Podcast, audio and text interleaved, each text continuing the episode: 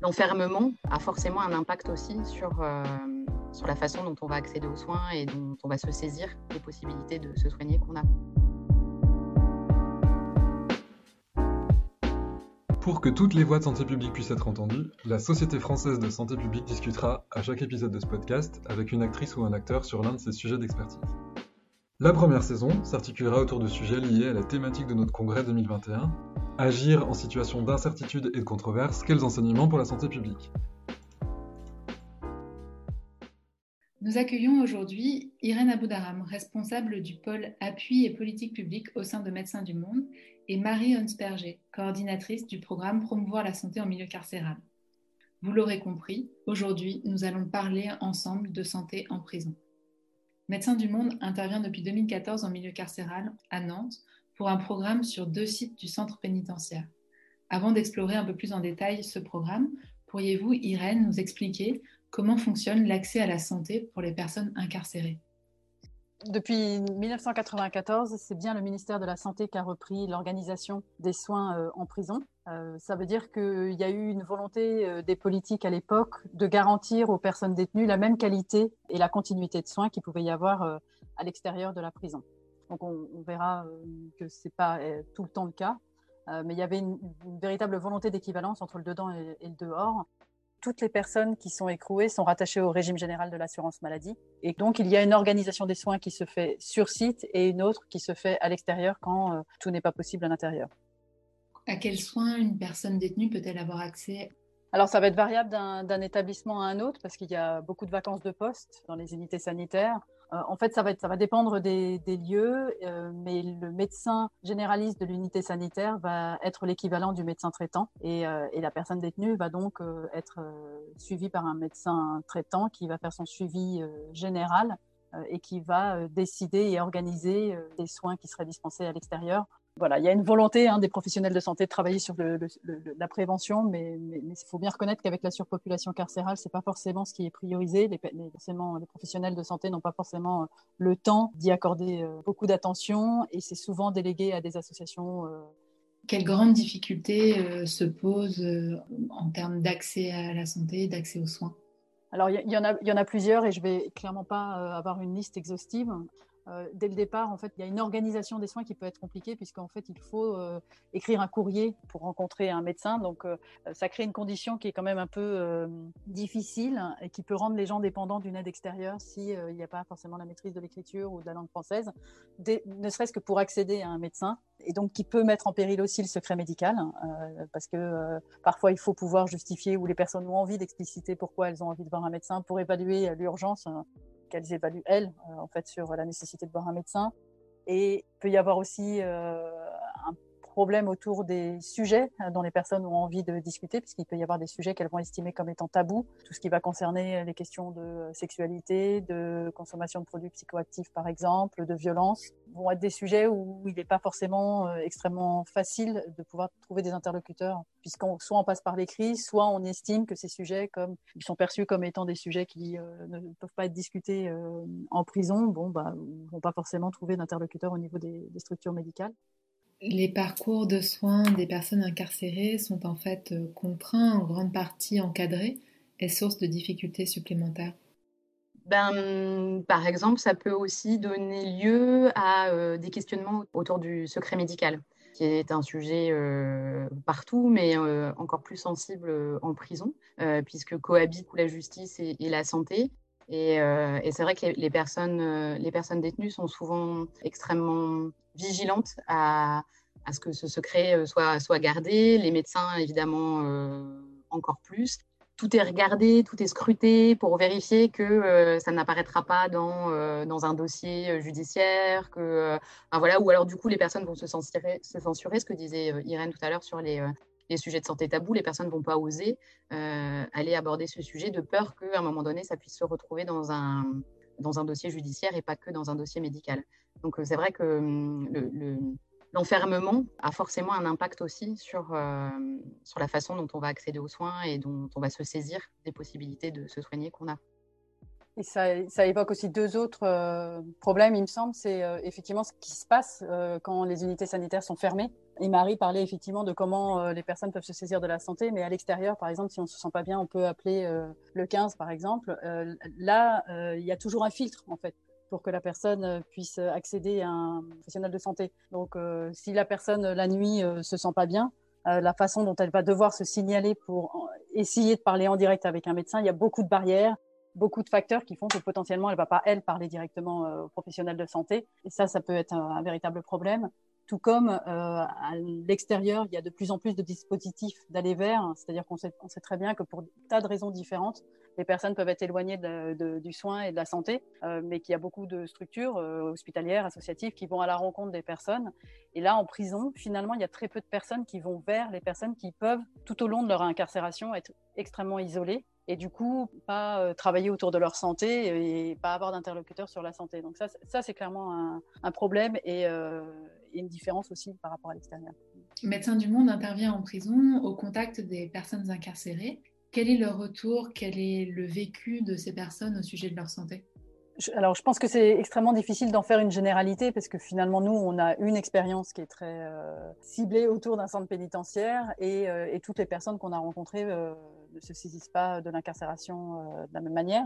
Donc on peut avoir effectivement des personnes qui nous ont expliqué avoir envie de profiter euh, du temps de l'incarcération pour euh, s'occuper de leur santé, d'être dans, une situation où elles, vont avoir envie de prendre soin d'elles et, et, prendre ce temps-là alors qu'elles ne le faisaient pas forcément à l'extérieur. Et puis d'autres qui mettent tout de suite en avant le, fait que la prison rend malade hein, et que ne serait-ce que la manière dont elle est organisée, euh, la manière dont euh, la personne peut se sentir infantilisée ou euh, en total manque d'autonomie, va absolument pas la mettre dans une posture d'être actrice de sa santé, mais qu'au contraire, finalement, la, façon dont le système, enfin, dont l'incarcération se passe, va générer de l'anxiété et énormément de souffrance, de, de carence autour de l'absence de liens familiaux, par exemple, affectifs, de sommeil, des problèmes autour de la qualité visuelle aussi. Euh, certaines personnes vraiment parlent d'impact sur euh, la santé physique et psychique euh, de l'incarcération. Donc voilà, ce paradoxe d'être dans, une, dans un temps où on pourrait s'occuper de la santé, alors que on est dans un temps qui génère aussi des problèmes de santé. Comme je le disais en introduction, Médecins du Monde intervient à Nantes sur deux sites du centre pénitentiaire.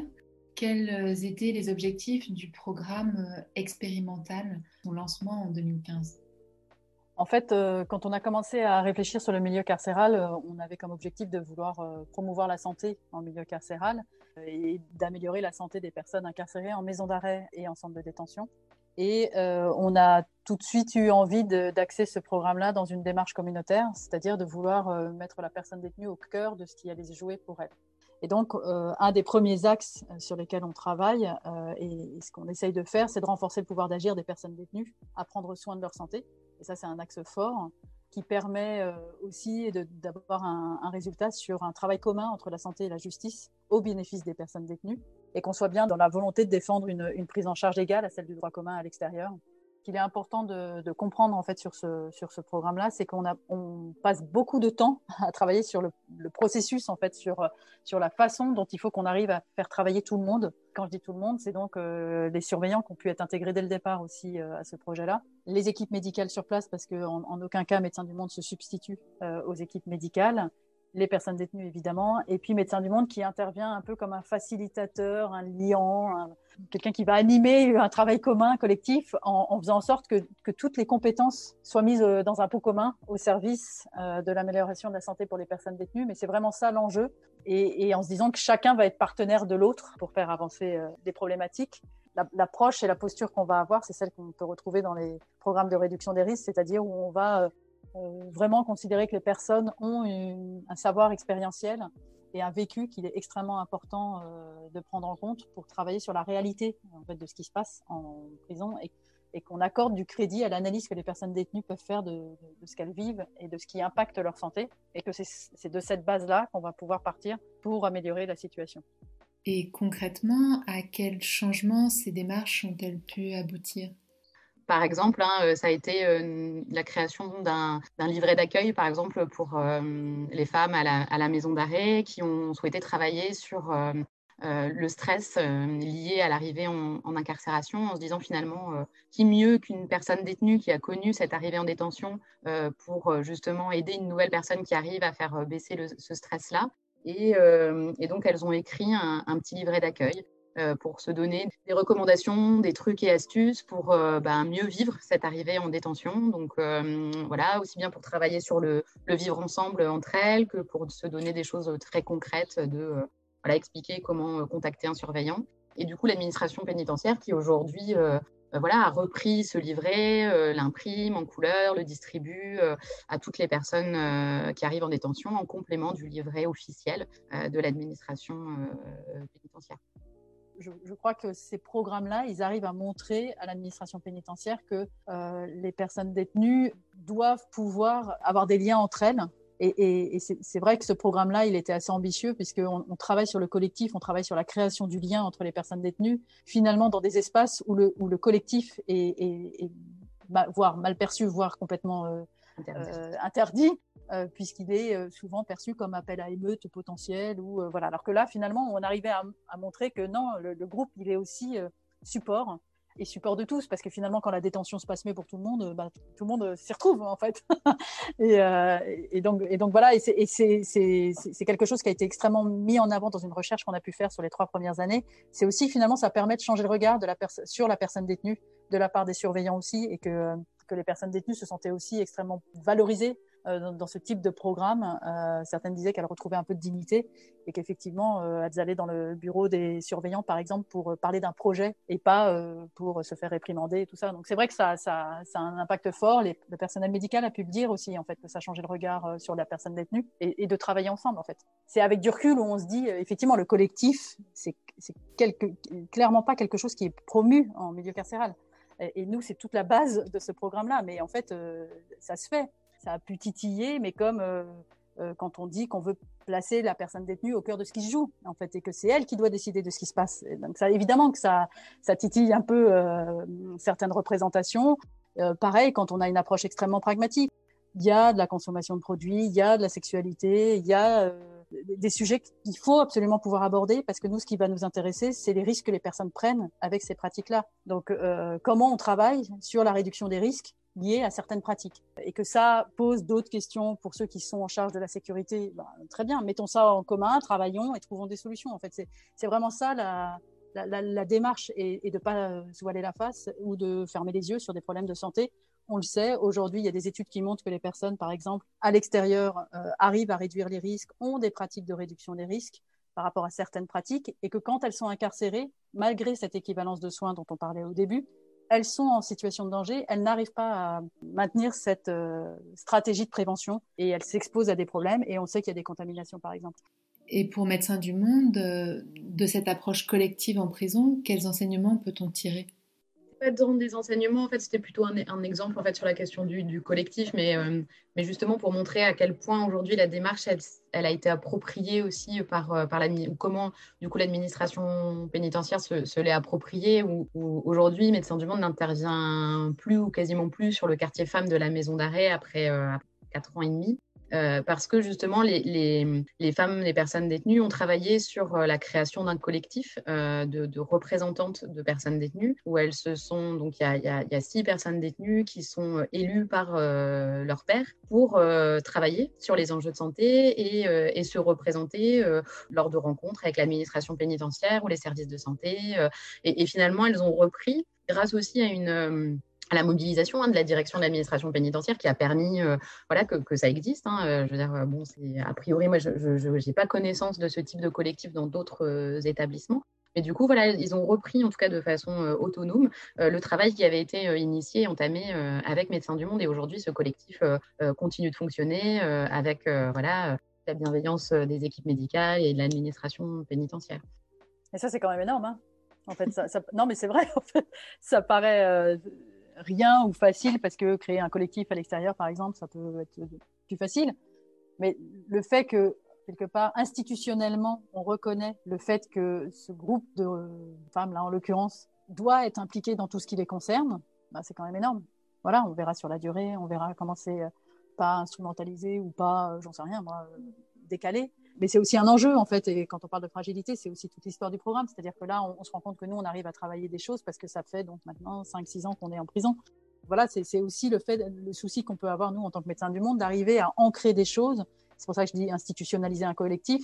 C'est que quelque part, il faut le rendre obligatoire, il faut que ça soit contraignant, il faut que, faut pas que ça soit dépendant de la présence de médecins du monde qui éventuellement va repasser pour voir si ça fonctionne bien. Il faut que la question de la santé ne puisse pas se travailler euh, sans que les personnes détenues soient euh, impliquées.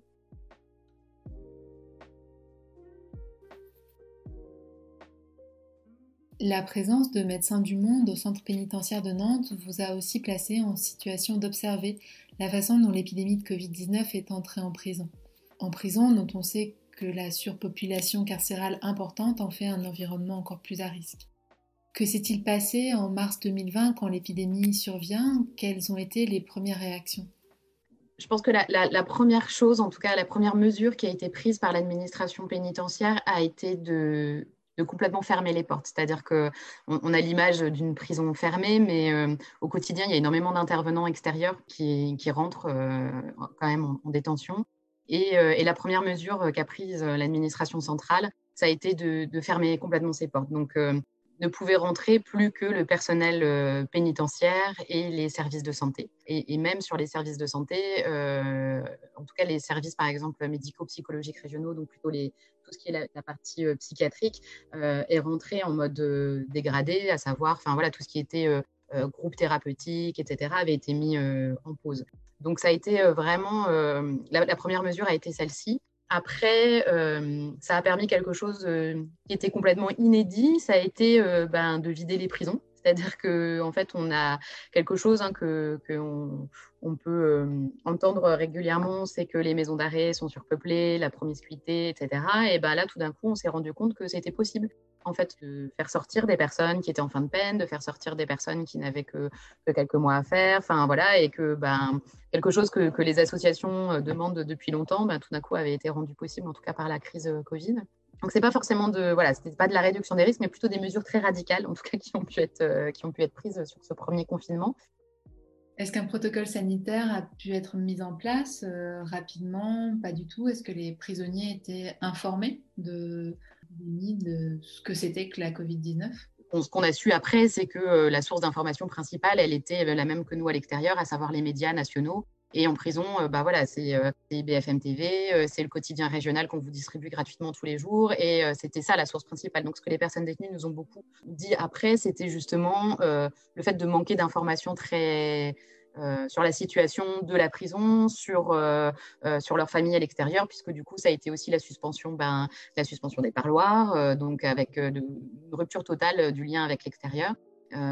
Alors, l'administration pénitentiaire a mis en place des crédits téléphoniques supplémentaires pour permettre aux personnes détenues d'appeler leur famille, mais en même temps avec un téléphone pour une seule coursive et donc, enfin voilà, des, personnes qui ne pouvaient plus circuler de la même manière qu'elles circulaient avant. Donc, voilà, il y, avait des choses qui se mettaient en place, mais en même temps qui étaient compliquées à mettre en œuvre euh, pour les, personnels de surveillance. Donc, ça n'a pas forcément fonctionné à la hauteur de ce qui aurait pu être euh, espéré. Donc, euh, des, personnes qui ont dit voilà, avoir beaucoup souffert du manque d'informations locales, en tout cas, voilà, puisqu'elles voyaient ce qui se passait nationalement, mais, mais pas, dans leur, pas dans leur établissement. Est-ce que d'autres mesures ont été mises en place?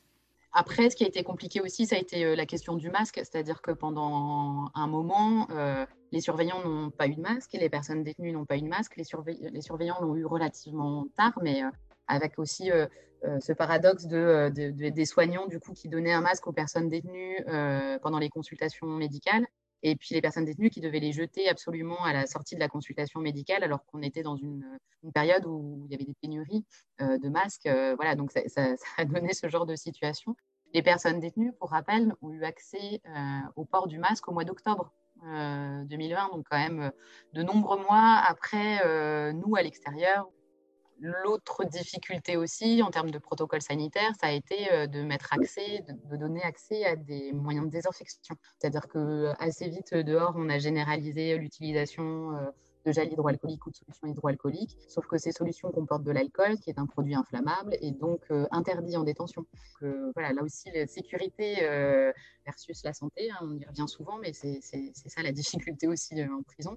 Donc, euh, c'était comment on peut donner accès à des moyens de désinfection ou s'assurer en tout cas que les, locaux soient euh, dans un état correct, en même temps sans donner la possibilité aux personnes détenues d'être autonomes et de se laver les mains mais je pense que vraiment la chose euh, aujourd'hui qui revient le plus et, qui, tend peut-être à s'améliorer là aujourd'hui, c'est euh, aussi la coupure avec l'extérieur. Ce qui a été extrêmement difficile, ça a été de euh, parce que après le premier confinement, les parloirs ont ouvert pendant l'été, mais avec des vitres en plexiglas, qui fait qu'aujourd'hui, vous avez des, personnes détenues qui n'ont pas eu de contact physique avec, avec leurs proches, avec leur famille, leurs enfants voilà, leurs conjoints euh, depuis le mois de mars 2020. Euh, voilà, là, les, unités de vie familiale qui permettent aux personnes détenues euh, d'accueillir pendant 6, 12, 24, 36 heures une personne dans un petit studio aménagé pour exprès. Toutes ces possibilités-là ont été annulées en fait avec la crise Covid on pouvait comprendre, je ne juge pas quand je dis ça, mais on pouvait comprendre qu'on arrête toutes les activités, on n'avait pas toutes les infos, on avait peur que le virus rentre en prison, ok, bon, on arrête tout, on bloque tout.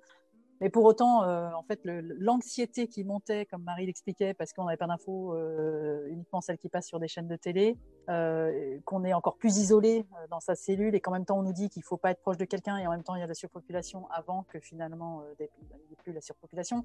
L'incompatibilité de, de, messages extrêmement forts sur en gros, c'est très grave ce qu'on vit, mais on a des gestes barrières qui sont super efficaces. Ah bah oui, mais nous, les gestes barrières, on ne peut pas les, respecter.